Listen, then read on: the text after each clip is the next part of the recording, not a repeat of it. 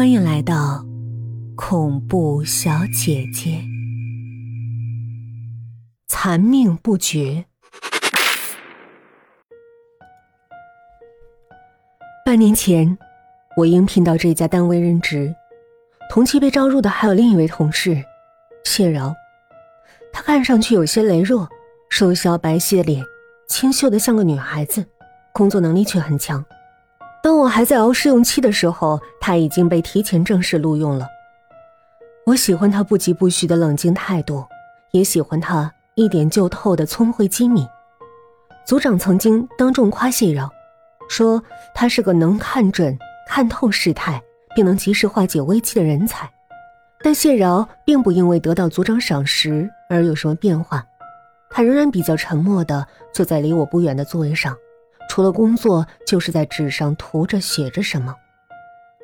一次无意的交谈中，我知道谢饶热衷并擅长测字。那天中午回到单位，见谢饶一个人正百无聊赖的坐在那儿发呆，他没说话。我找他闲聊，他问我刚才去吃了什么，我让他猜，猜太没水平了，不如你出个字，我来测测看。他淡淡的微笑向我发出游戏邀请。我觉得有趣，就随手写了一个“招手”的“招”字。他看了看，说：“手，刀，口，这是刀削面呢。”我听了，心里惊讶起来。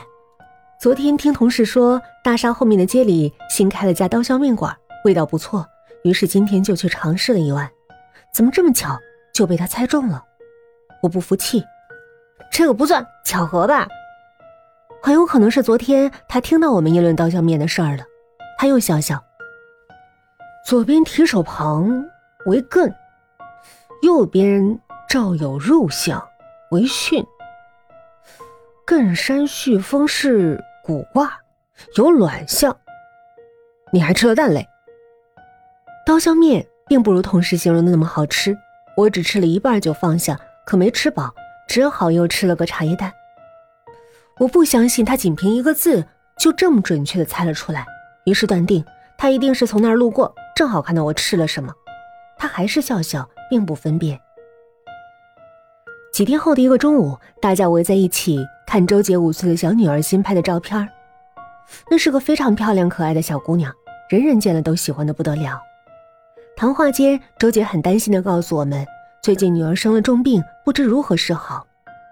我见谢饶坐在一旁不说话，便招呼他说：“哎，你不是会测吗？你来帮周姐测测，他闺女的病什么时候能好？”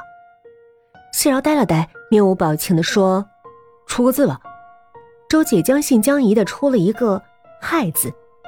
谢饶看着那个字，又看了看周姐，半晌才说：“亥，是还不见了子，上是六不全，中是九不得。”下是人不长，这病很难有好转。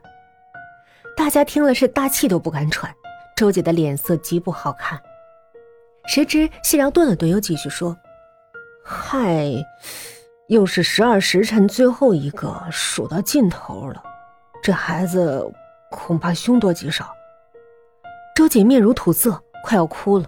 大家哑口无言，想不到谢饶会说出这么不吉利的话。一时间气氛尴尬，我悄悄捅了捅谢饶，暗示他说些宽慰的话，让周姐高兴一下。可是他对我的手脚没一点反应，也不改口，就那么坦然的在众人那种沉默中坐着。我打圆场：“哎，谢饶又不是神仙，哪那么准啊？而且这个字太复杂了，怎么怎么讲都有理。咱咱换个简单的字，看他还能说出什么。”周姐不想再测，大家又劝她。说：“也许再测一次就不一样了。”有的同事悄悄牵着谢饶的衣摆，在暗示他说些好话，安慰周姐。周姐显然实在没心情，就简单的画了一个“一”字。谢饶看了，脸冷下来。他站起身对周姐说：“一是生字之中，死之之始，生从此尽，死由此至。一字是十字的一半，孩子五岁。”都应上，周姐，既然测了，我就不得不说，匡不得，对不起啊。说完，他头也不回的走回了自己的座位。周姐扑到桌上放声大哭，同事们七嘴八舌抱怨谢饶说话太没分寸。正在此时，组长走进来，工作时间早就到了，大家四散开来，各忙各的，只有周姐伏在桌上低低啜泣。令人意想不到的是，一个星期之后，周姐的女儿竟然真的过世了。不幸的事情被谢饶一语言中，在大家眼里，他变得恐怖起来。同事们纷纷远离他，好像接近了他就会有不幸降临到自己头上。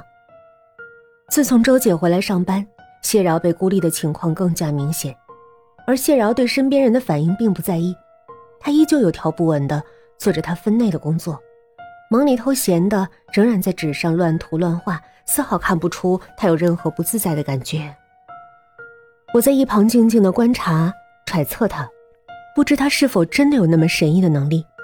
也许，他能帮我解开心里的一个结呢。